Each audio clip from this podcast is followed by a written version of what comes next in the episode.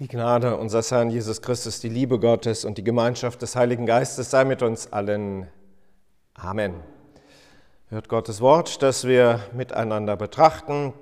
Es ist der Bericht über das Sterben unseres Herrn nach dem Evangelisten Lukas. Es wurden auch andere hingeführt, zwei Übeltäter, dass sie mit Jesus hingerichtet würden. Und als sie kamen an die Stätte, die da heißt Schädelstätte, kreuzigten sie ihn dort und die Übeltäter mit ihm, einen zur rechten und einen zur linken. Jesus aber sprach, Vater, vergib ihnen, denn sie wissen nicht, was sie tun. Und sie verteilten seine Kleider und warfen das Los darum. Und das Volk stand da und sah zu.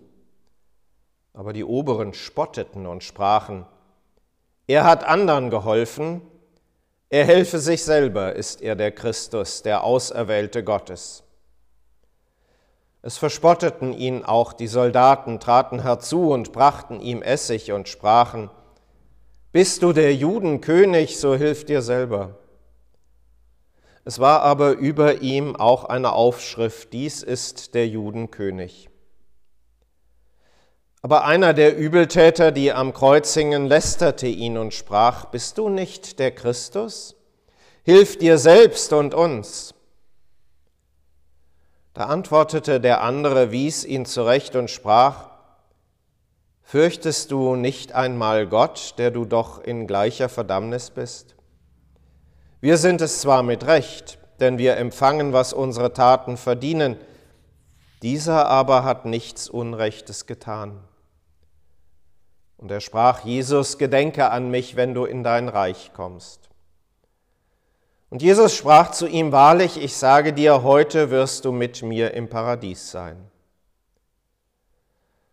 Und es war schon um die sechste Stunde und es kam eine Finsternis über das ganze Land bis zur neunten Stunde und die Sonne verlor ihren Schein und der Vorhang des Tempels riss mitten entzwei und Jesus rief laut, Vater, ich befehle meinen Geist in deine Hände. Und als er das gesagt hatte, verschied er. Als aber der Hauptmann sah, was da geschah, pries er Gott und sprach, Fürwahr, dieser Mensch ist ein Gerechter gewesen und als alles Volk, das dabei war und zuschaute, sah, was da geschah, schlugen sie sich an ihre Brust und kehrten wieder um. Es standen aber alle seine Bekannten von ferne, auch die Frauen, die ihm aus Galiläa nachgefolgt waren, und sahen das alles. Ehre sei dir, Christe, der du littest Not an dem Stamm des Kreuzes für uns bittern Tod herrschest mit dem Vater in der Ewigkeit. Hilf uns, armen Sündern, zu der Seligkeit. Kyrie eleison, Christe eleison, Kyrie eleison. Amen.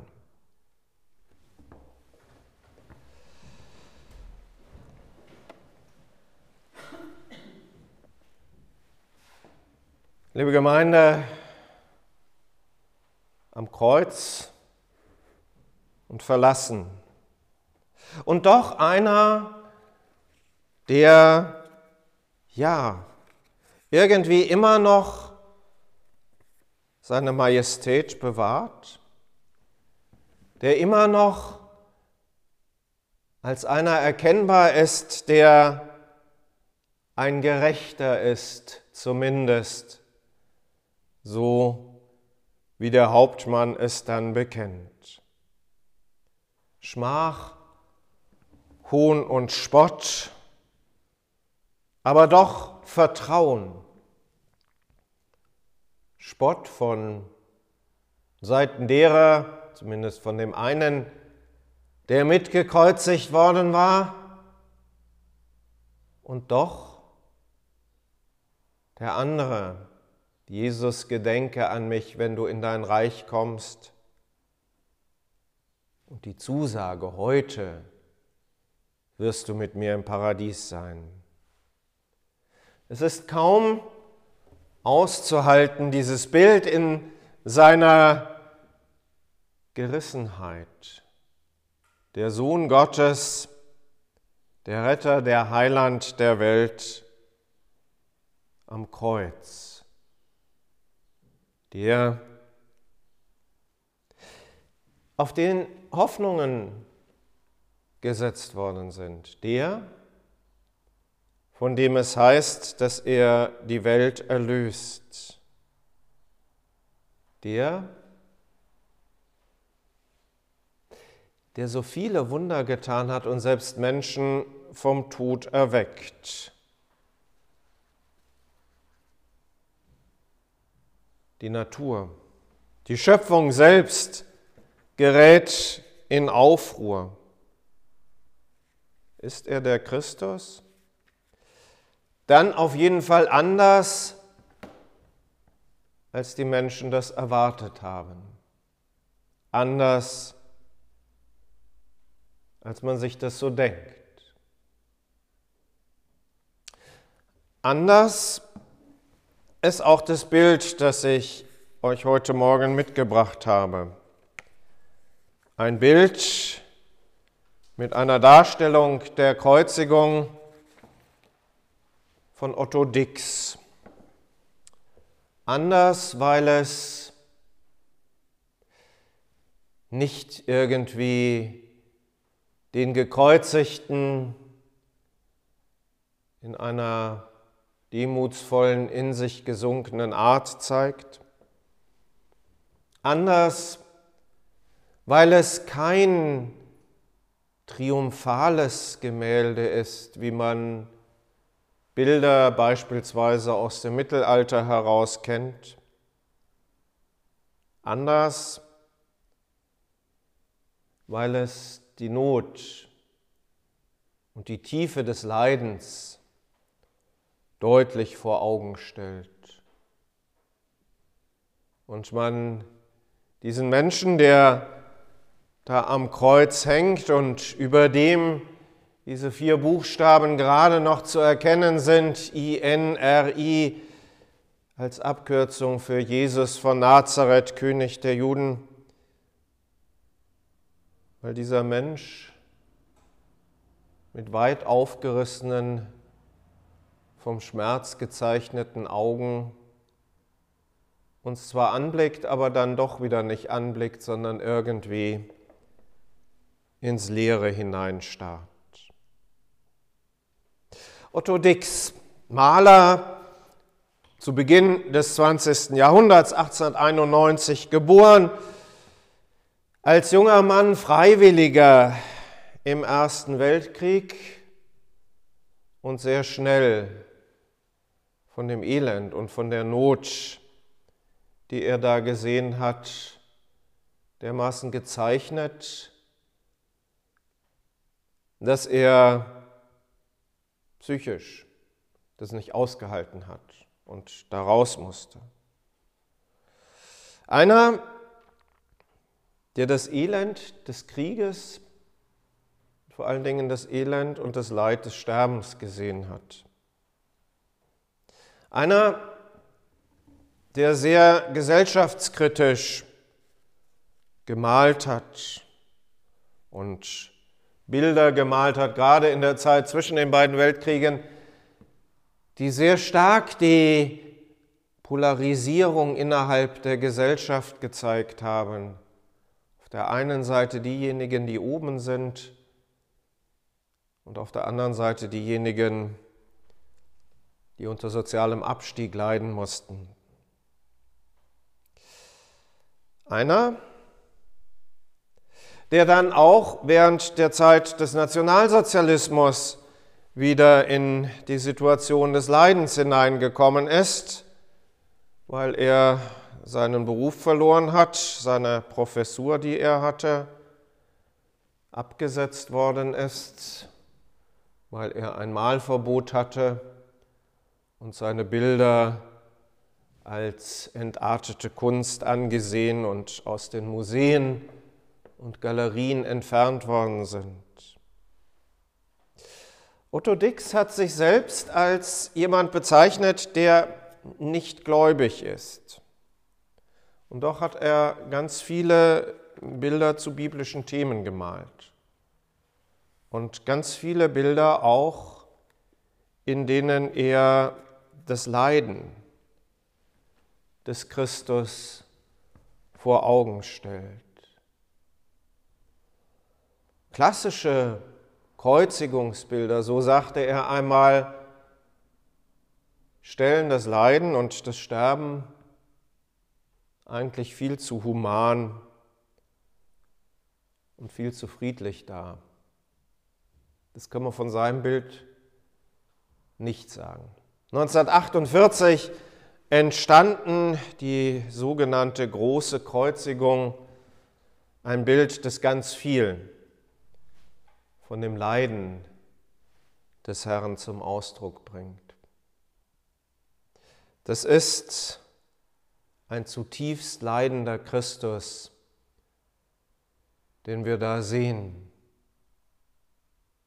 Und die Menschen, die unten zu den Füßen des Kreuzes sind, spüren dieses Leiden, kriegen das mit, können da gar nicht hinschauen.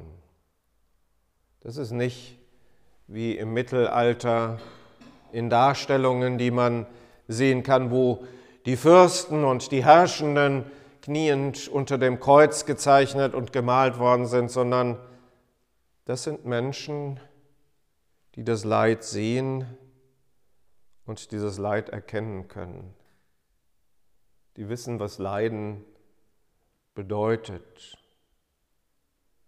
Die Frau mit ihrem Kopftuch gezeichnet, der Mann, der die Hand vors Gesicht hält, weil es eigentlich nicht auszuhalten ist, solche Tiefe des Leidens dann auch zu sehen. Und ganz bestimmend in der Mitte des Bildes dieser Christus, blutüberströmt, mit im Grunde genommen schreienden Händen. Diese Hände weit ausgebreitet, die rufen. Vielleicht im Hinterkopf diesen Gedanken, Vater, ich befehle meinen Geist in deine Hände. Nach oben hin ausgerichtet und gleichzeitig auch wieder Segenshände, also uns zugewandt, solche, die uns Gutes zusprechen wollen.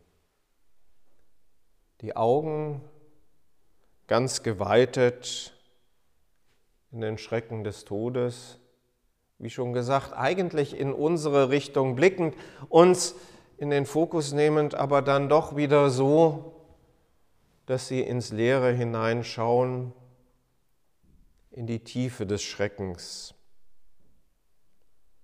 Blut überströmt und die Trauer derjenigen, die unter dem Kreuz zu sehen sind, wie Trauernde, wie Gesichter von Menschen, die geschlagen sind, die große Not und viel Leid erlitten haben. Es erinnert so ein wenig an Bilder der Menschen direkt nach dem Krieg. Zwei Engel sind da noch zu sehen, rechts und links an der Seite des Kreuzes. Und das ist das, wo in dem Bild dann der Schmerz und das Leid in die Sinnhaftigkeit hineinkommen und uns zur Hoffnung werden können. Diese beiden Engel, die da zu sehen sind, fangen das Blut auf, das aus den Händen herausströmt. Sie fangen es auf, jeweils in einen Kelch hinein.